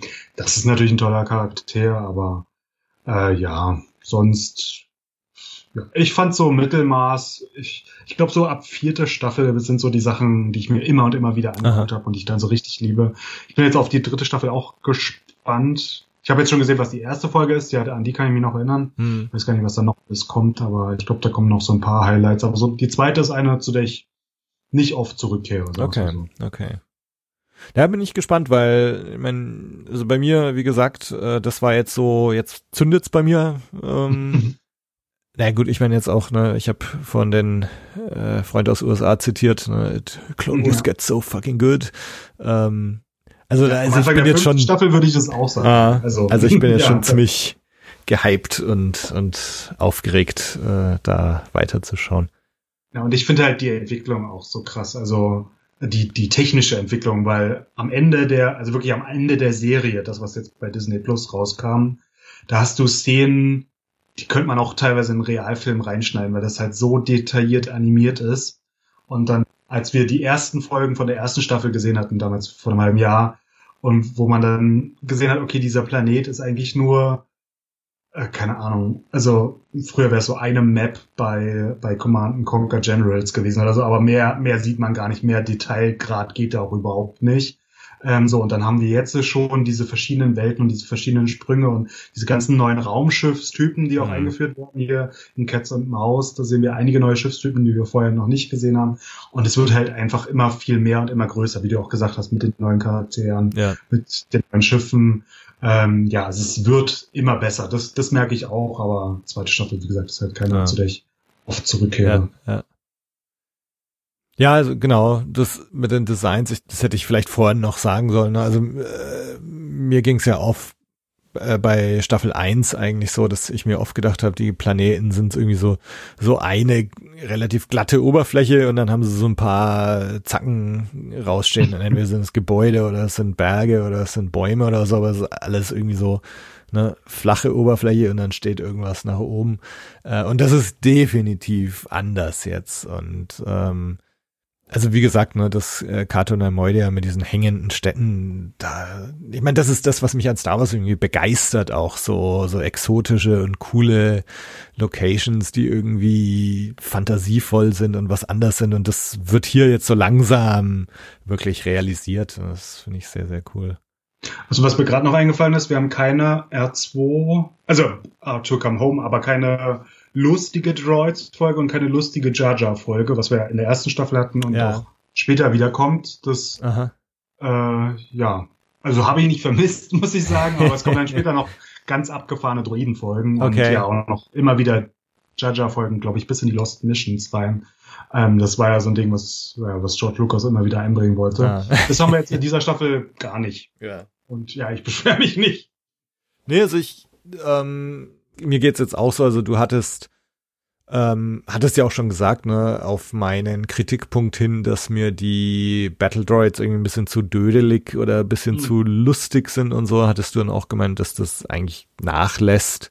Und es hat's ja tatsächlich, also es gibt jetzt eigentlich wenige Folgen, wo die so total deppert sind. Äh, und, und eben diese, gerade bei den Geonosis, diese erwähnte Krieg, Kriegsfolge, wo, ja, wo eben auch klar wird, das sind jetzt nicht nur Kanonenfuttergegner, sondern, ne, das ist schon krass, was, was hier abgeht in der Galaxis. Ähm, und das finde ich einfach gut, dass sie da so ein bisschen Kurskorrektur gemacht haben. Ja, die dödeligen Druiden vermisse ich auch nicht, aber ich überlege gerade generell, wann haben wir denn überhaupt mal Druidenfolgen gehabt? Also wir haben diesen Geonosis-Arc und dann diese Grievous-Folge, aber sonst, der Deserteur, Mandalore, da kommen ja immer überhaupt keine Druiden vor, Cat und Maus. Achso, na doch, auf der, auf der ja, beim, beim Deserteur kommen dann diese Commando-Droids. Hm, also Achso, ganz am Ende, ja. Genau. Also du hast dann halt auch ein paar andere Druidentypen, die äh, eingeführt werden. Oder auch Grievous hat dann seine ähm, seine Wachen da. Seine Wachendruiden, genau. Äh, also wo, wo dann schon auch ein bisschen ernstzunehmendere Gegner auftauchen. Ja, aber am Ende auch wieder die Zillow Beast Folgen und dann noch die drei Boba Folgen. Da kamen ja auch keine Druiden. Also Grievous generell und Druiden kommen ja ziemlich wenig vor in der Staffel. Fällt mir jetzt erst so in der Gesamtschau auf. Ja, hm. Ja, und auch auf Mandalore ja nicht, ja. Genau. Und das, also das finde ich einfach sehr erfrischend irgendwie, dass das hier nicht so die Klone gegen Battle Droids zum x-ten Mal erzählt wird. Ähm, also, ja. Hm. Es gibt so paar Sachen, die ich nicht so gut fand. Ähm, das eine ist auch diese Folge 5, ähm, wo sie auf Geonosis sind, äh, die ich an sich ziemlich gut finde, aber es gibt so die eine Sache, die ich eigentlich ziemlich daneben finde, ist so dieses äh, zentrale Thema, wie viel Kills haben wir jetzt je, mhm. jeweils. Ähm, und ja. dann werden da die Geonosianer nur so weggeballert ähm, und dann geben am Ende alle noch damit an, wie viel Kills sie jetzt haben. Und Obi-Wan macht auch mit bei dieser ganzen Geschichte. Das fand ich so ein bisschen problematisch und und merkwürdig. Ja, und am Ende dann dieser Twist, dass halt Ki Adimundi auch sagt, wie viel er umgebracht ja, ja, hat. Und genau. dann sagt Anakin, oh ja, jetzt, jetzt respektiere ich dich bis zum Ende deiner Tage, so, wo man sich auch denkt, so ja, aber Krieg ist halt kein Spiel. Also das wird halt in anderen Folgen, wie halt mit der Herzogin von Mandalore, viel klarer. Äh, was, also Krieg ist ein Affront gegen das Leben an sich und ja, ja dann wird da, da so ein, so ein Spiel draus gemacht. Ja. ja, das hat mir bei der Folge auch, also es gefällt mir auch gar nicht, das stimmt. Also vor allem, ich meine, gut, ne, bei den Battle Droids, wenn du jetzt da äh, 46 Battle Droids äh, durchsiebst, äh, dann okay. Na, aber ich meine, die Geonosianer sind halt Lebewesen und wenn man sich jetzt nur vorstellt, ne, es wäre jetzt eine Folge gewesen, die nicht auf Geonosis spielt, sondern auf keine Ahnung, auf Alderan, ne? Und äh, ja. und Obi-Wan und Ki-Adi-Mundi metzeln die Zivilbevölkerung auf Alderaan nieder und äh, geben dann mit ihren Kills an. Also da wird dann schon klar irgendwie, wie daneben das eigentlich ist. Also das es so waren keine Zivilisten, sie haben ja gekämpft. Genau, also trotzdem, ne, Zivilisten also, ist jetzt, Zivilbevölkerung ist jetzt auch äh, falsch, aber genau. Ja. ja. Äh, weil ich einfach das, das, das finde ich passt so zu dem Ideal der Jedi irgendwie nicht. Äh, zumal sie dann später ja auch dieses Ideal haben, sie wollen das Zillo-Beast nicht töten und so, ne? Ähm, ja. Äh, aber bei den Geonosianern, da ist es dann irgendwie kein Problem. also das, das passt für mich nicht so ganz ins Bild. Ja, ähm, stimmt. Und eine so eine Sache, äh, ich glaube, wir haben uns da entweder in unserer Besprechung von Staffel 1 drüber unterhalten oder vielleicht so im Anschluss offline noch. Ähm, was mich da so ein bisschen noch gestört hatte in Staffel 1, ist so, wie overpowered die Jedi teilweise sind. Also, dass die, die können 100 Meter in die Tiefe stürzen ja. und geht alles oder springen wie die Sandflöhe und, ähm, und sind irgendwie so, so halb unbesiegbar. Ähm, und das, das fand ich in Staffel 1 irgendwie noch so blöd. Und ich hatte mich dann auch immer gefragt, so nach welcher Logik funktioniert es eigentlich, dass sie manchmal dann doch irgendwie keine Macht haben oder dass sie in manchen Situationen dann auf einmal keinen Jedi Mind Trick machen können, äh, sondern dann halt gefangen sind und so. Und ich, ich habe mich immer gesagt, was, was ist jetzt die Logik? Äh, oder oder gibt's eine Logik, äh, dass die Jedi halt manchmal gefangen genommen werden können und, und auf Leute treffen wie Hondo Onaka. Äh, und bei anderen Leuten machen sie einmal mit ihrer Hand und zack ist, ist der Gegner weg. Also so dieses, ne, so wann ist die Macht da und wann ist sie nicht da. Ähm, und ich, ich finde das jetzt in der, in der zweiten Staffel ein bisschen besser gelöst. Also so dieses, dass es doch immer wieder mal Gegner gibt, die auch Jedi irgendwie besiegen oder in Zaum halten können. Aber ich finde, es ist immer irgendwie ganz, ganz logisch erzählt und gezeigt, warum das jetzt in der jeweiligen Situation so ist. Ja wir haben ja auch ganz andere Szenarien, also wie Ahsoka wird ein Laserschwert geklaut, das ist einfach ein Trickbetrüger, ein Dieb, guckst du einmal nicht hin, ja. vor allem ist der Laserschwert weg, so, das ist ja auch so ein Szenario, was, was man noch nie gesehen hat oder ja. noch nie dran gedacht hat. Aber ja, so, es gibt nicht so die, die übermenschlichen Folgen. Ich meine, als sie da in Bounty Hunters gegen Hondo und Nagas Leute kämpfen, da sind ja auch drei Jedi, die Kopfgeldjäger und die Farmer, dann halt gegen diese Piratengruppe, und die Piraten können sie ganz schön lange in Zaum halten. Also da ja. können sie ja nichts dagegen ausrichten. Oder auch das Zillow Beast, wo dann einfach Anakin raufspringt und irgendwie sein Laserschwert reinrahmen will und dann merkt er, oh, äh, ich komme hier nicht durch die Haut durch. Und dann müssen sie auf einmal ganz anders agieren. Bei der zweiten Zillow Beast Folge hat mich nur genervt, wie äh, ich glaube, Palpatine dann auf R2D2 reitet, ja. als sie dann weg, also ja. der R2D2 wegfliegt und Palpatine so ganz unwürdig oben drauf hängt. und ich mir auch denke so, okay, also man hätte auch mit R2D2 in Episode 4 irgendwie durch die Wüste fliegen können oder so. Aber ja, weiß man nicht, ja. wie viel Treibstoff er dabei hat, so, aber äh, ja, nee, also da fand ich R2D2 ein bisschen übertrieben, aber sonst ja, die Jedi sind gar nicht so, also zu stark in der, in der Folge mit Cat Bane, da wollen sie ja irgendwas aus ihm, aus ihm raus, also als sie ihn gefangen genommen haben. Mhm. Dann brauchen sie ja auch drei Jedi, um, um Informationen aus ihm rauszupressen und dann verarscht er sie auch noch und leitet sie da in die Falle. Also da, da wissen sie auch nicht so richtig, wie sie damit klarkommen sollen. Und sonst, ja, mir fällt jetzt auch nichts ein, wo sie so die Überwesen sind. Mhm. Also auch auf der, in der zweiten Geonosis-Folge, ich glaube, die zweite war das, wo die beiden Padawane dann unter dem Schutthaufen gefangen sind und eigentlich nichts machen können und die, ja, ja. die Meister sie, sie retten müssen. Ja. Also ich, ich glaube, mein Problem ist jetzt gar nicht so sehr, dass sie manchmal keine Macht haben, sondern eher umgekehrt, dass sie halt manchmal zu viel Macht haben und, und dadurch, dass, dass du dadurch eben so das Gefühl hast, ja, eigentlich können die doch alles. Ähm, und ich, ich finde es halt so dieses, dass sie manchmal keine Macht haben, das, ne, also man, man muss sich nur an, an die, die Jedi Knight Spiele oder so erinnern. Ne? Du hast halt deinen dein Machtmieter äh, ne? und manchmal ist es halt aufgebraucht so. Ne? Also äh, und es ist, ist halt auch anstrengend äh, und so weiter.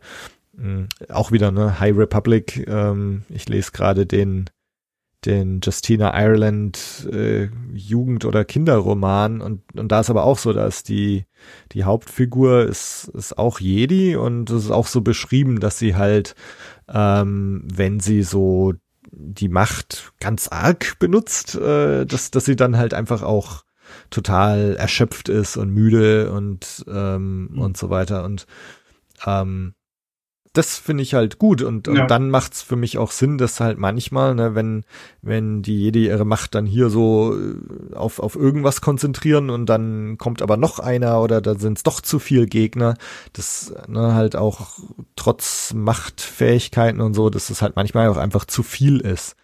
Ähm, es ist nur so eben, dass, dass es oft so, so übermäßig dann gezeigt wird, dass dann der Kontrast einfach so groß ist.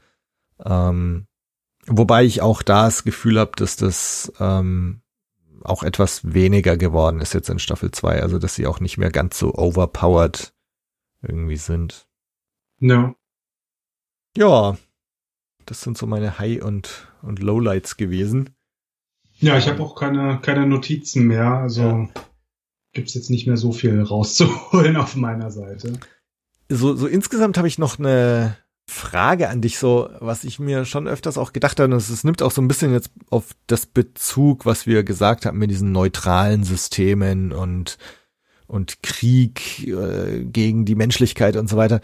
Mm, so letztendlich in den Klonkriegen, was passiert eigentlich? Also wir haben die Separatisten, die irgendwie sagen wollen oder die sagen so, wir haben keinen Bock mehr auf die Republik. Ne? Äh, und wir wollen, ja, was wollen die eigentlich? Ähm, ich habe gerade mal noch geschmult, was so alles in der nächsten Staffel kommt. Und Aha. da kommt eine meiner absoluten Lieblingsfolgen, Heroes on Both Sides. Aha. Da kannst du dich mal drauf freuen, weil dann lernen wir wirklich das politische System von den Separatisten auch kennen. Okay. Und dann auch deren Motivation. Und dann dann ist sozusagen dieser Arc dieser drei Staffeln so komplett, dass wir wissen, okay, ja, es ist nicht alles schwarz und weiß, sondern ja. auf der anderen Seite sieht es übrigens so und so aus und ja, das ist dann ganz interessant und dann kann man auch endlich die politischen Analogien ziehen mit ähm, also was die Amerikaner sich wahrscheinlich gedacht haben, als sie das geschrieben haben mit äh, die Südstaaten, also jetzt unabhängig von der Sklaverei, was natürlich äh, klar zu verurteilen ist, aber das politische System, was die Südstaaten aufgebaut haben, war ja fast das gleiche, was die Nordstaaten hatten, nur dass sie halt noch dieses Feature hatten, also in Anführungszeichen, äh, dass sie halt nicht alle Menschen gleich anerkennen, ja. so. Aber dieses Parlament und auch die Symbolik teilweise, die sich genommen haben, war genau das Gleiche. Aber trotzdem war es halt dieser blutigste Kampf überhaupt oder einer der blutigsten Kriege, die die USA überhaupt geführt haben, weil sie halt untereinander gekämpft haben. Ja. Und auch da gab es ja die ersten Grabenkämpfe und so. Das war ja, ähm, ja, also die ähm, Todeszahlen waren ja enorm da. Und das, das lernen wir dann jetzt in der dritten Staffel kennen, dass halt diese Separatisten, auch wenn sie jetzt im Film als die Bösen eingeführt werden, aber in der Serie kriegen wir das jetzt immer weiter ausdifferenziert, dass die gar nicht so unähnlich sind mhm. der Republik gegenüber. Weil die Frage, die ich mir dann so auch gestellt habe, so, warum lässt die Republik sie nicht einfach ziehen? So, ne? Äh, also ich meine, letztendlich, ähm, also gerade wenn man dann wieder vom Hintergrund mit dieser Geonosis-Sache und dann wird da die, werden die Geonesianer da alle niedergemetzelt, ähm, wo man sich dann schon fragt, und warum macht ihr das jetzt? Nur damit die Separatisten die Republik nicht verlassen? So, wo ich mir auch denke, so, oh Mann, äh, also man so ganz, äh, das ist auch schon dieses so, ne, gut ja. und böse, schwarz und weiß, so irgendwie kann man das hier gar nicht so sagen. Ähm, also, dass, dass man schon auch fragt, so Republik, ja, was, warum macht ihr das hier eigentlich so, ne?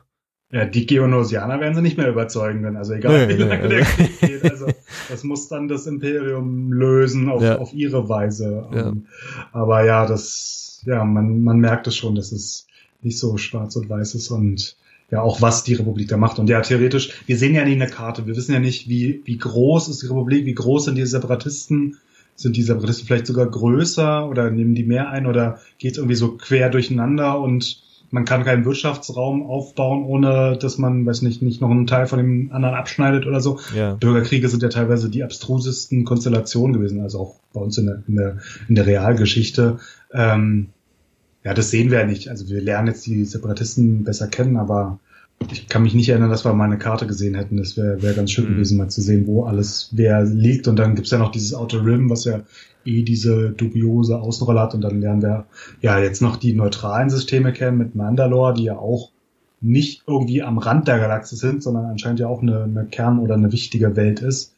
Äh, ja, das, das differenziert sich immer weiter aus. Ja. Also was ich verstehen kann und jetzt auch gerade wieder mit diesem, was ich vorhin über die High Republic gesagt hatte, ne, dieses Ideal der Republik und ähm, also da kann ich schon verstehen, dass jetzt die Republik schon irgendwie für Zusammenhalt kämpft und dass sie irgendwie dieses Ideal nicht äh, verlieren will und und und so. also das, das grundsätzlich kann ich das schon verstehen dass es jetzt vielleicht so ist, ich meine, was ja auch teilweise so dargestellt wird, dass die dass die Separatisten halt auch Planeten angreifen, die bisher noch republikaffin sind oder die vielleicht neutral sind oder so, weil die Separatisten halt auch irgendwelche äh, Ressourcen haben wollen und so weiter. Und dann ist für mich schon klar, ne, wir haben jetzt Planeten XY, der wird von den Separatisten irgendwie angegriffen oder besetzt, dass dann die Republik kommt, äh, ne, das, das verstehe Mhm. ich schon.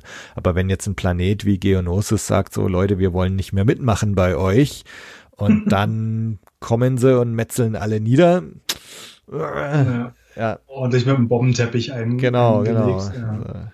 Ja, aber auch so eine Welten. Wie heißt das Volk von Sebulba? Ich habe das vergessen. Wie, heißt das Volk? Äh, die Ducks heißen sie, glaube ich, ne? okay, Ähm, aber aber auch das auf so ein, Malastair jedenfalls. ja, Genau. aber auch, dass so eine Welt dann sozusagen durch eine Täuschung dann in diesen Deal da reingezogen werden sollte, weil die halt dieses, diesen Treibstoff haben, den die Republik ähm, braucht, wo man sich auch denkt, so, okay, wie überzeugt ihr denn die Welten, dass sie zu euch kommen oder bei euch bleiben oder sich zu euch bekennen? Vielleicht waren die ja neutral vorher, weiß ich auch nicht, aber ähm, ja, das ist, man merkt alles, ist nicht so, wie es in den Filmen noch vielleicht aussah. Ja. Ja, ja. Ja, und auch Cat Bane, der auf Coruscant wohnt. Also auch in den Unterwelten, also oben die Politikebene der Tempel und der Senat. Das ist vielleicht alles ganz shiny und wirkt vielleicht noch idealistisch. Und wir lernen ja auch Mon Moth dann mal kennen, zum ersten Mal Ja. jetzt animiert in, in dieser Staffel. So, das, das klingt vielleicht noch alles ganz toll, aber wenn wir dann weiter runtergehen, da wo die, die normalen Menschen leben, da, da sieht's schon ganz anders aus. Ähm, ja, da werden wir auch über die Staffeln hinaus dann auch noch ganz viele Charaktere kennenlernen, Aha, aha. die halt mit dieser hohen Politik nichts zu tun haben. Und wie die auch diesen Krieg sehen und auch die Jedi. Ja. Aha. Da bin ich sehr gespannt.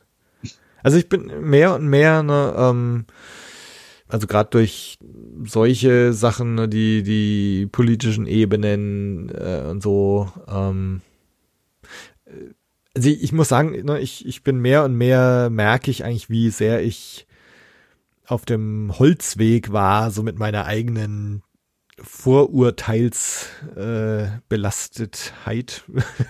Äh, Beladenheit. äh, Also, also meinen Vorurteilen gegenüber äh, The Clone Wars. Ähm, äh, weil es ist, es ist keine Kinderblödel-Serie irgendwie, ne? Also, ähm, ich meine, auch hier wird schon klar, ne? Also, also was für ein, für ein Level an Brutalität hier teilweise herrscht, ne? Irgendwelche Leute werden exekutiert und dann siehst du durchs All treiben und so. Also äh, geht schon zur Sache. Ja, das hatte ich ja bei, bei der ersten Staffel hatte ich ja dieses Republic Forces Radio Network noch zu ein paar Folgen gehört, um Mhm. auch mal deren Perspektive von 2009 nochmal zu hören, wo die dann auch meinten, naja, die gucken das halt abends und dann entscheiden sie, ob ihre Kinder Stimmt, das am erzählt, nächsten ja. Morgen auch noch, auch noch gucken dürfen, so. Genau. Aber bei der Staffel jetzt, also hier der Boba-Arc sowieso, aber auch der Kriegs-Arc auf Geonosis, weiß nicht, was, was kann man da überhaupt Kinder zeigen? Also ich meine, ohne Jaja und ohne R2-Folge, Ja. Ich meine, es ist ja ständig Mord und Totschlag. Okay, die Politikfolge mit Senate Spy, die, die ist dann wenigstens ohne Gewalt, aber weiß nicht, ob ein Kind das so, so spannend findet, Ja. dann, wie die sich über die Handelsgesetze und die Handelsgilde unterhalten. Das zieht ja, glaube ich, nicht so. Äh, ja, aber generell ist es schon ja eine viel erwachsenere Staffel auch, so an sich, kann man sagen. Ja. Ja, und viel mehr auch als Rebels. Ne? Ähm, also Rebels ja. ist bei mir auch so, ne? Das, das äh, steht, äh, das habe ich ja genauso ignoriert.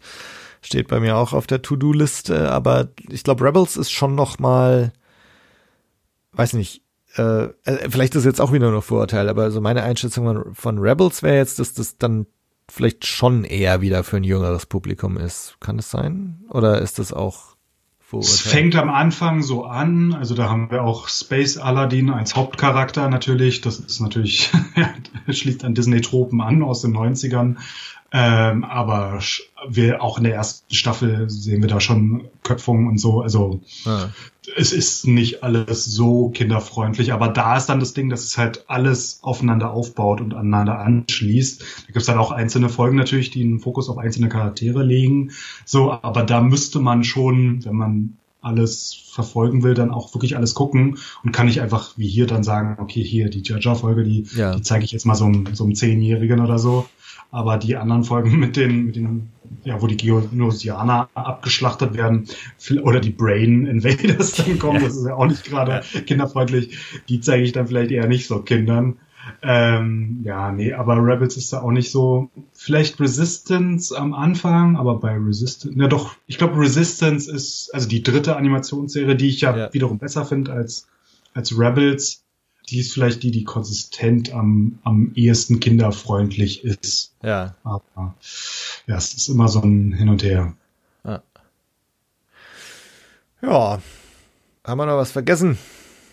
Also ich habe mir noch aufgeschrieben, Dave Filoni hat geschrieben, dass das Raumschiff der Herzogin von Mandalore eine Titanic in Space sein soll. Also weil das ja so ganz anders designt war, auch oder auch drinnen dann eher so ein Kreuzfahrtschiff ja, ja, ja, Gefühl hatte, dann Wobei dann halt Anakin mit R2 dann halt auf den unteren Decks ist, während halt Obi-Wan da oben diniert mit, mit den anderen ja. äh, hohen, hohen Leuten.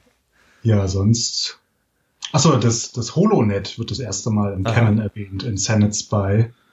Ähm, ja, aber sonst habe ich jetzt auch keine Notizen mehr. Dann würde ich sagen, war's das für heute. Wie gesagt, wir machen natürlich mit Staffel 3 weiter und werden euch auf dem Laufenden halten, wenn es soweit ist. Sagt uns doch Bescheid, ob ihr vielleicht bei der Gelegenheit auch Clone Wars anschaut oder wieder anschaut, weil so könnten wir mit unserem Rhythmus dann auch uns an euch orientieren. Ansonsten schreibt uns, wenn ihr irgendwelche Fragen an uns habt oder Kommentare.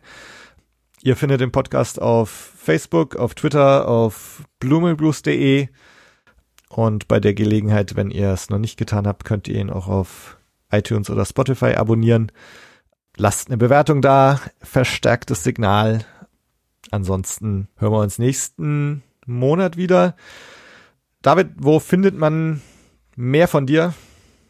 Also ich bin auf Twitter at Mateschrank und äh, habe auch meinen Blog mateschrank.wordpress.com, wobei ich auch schon länger wieder nichts geblockt habe.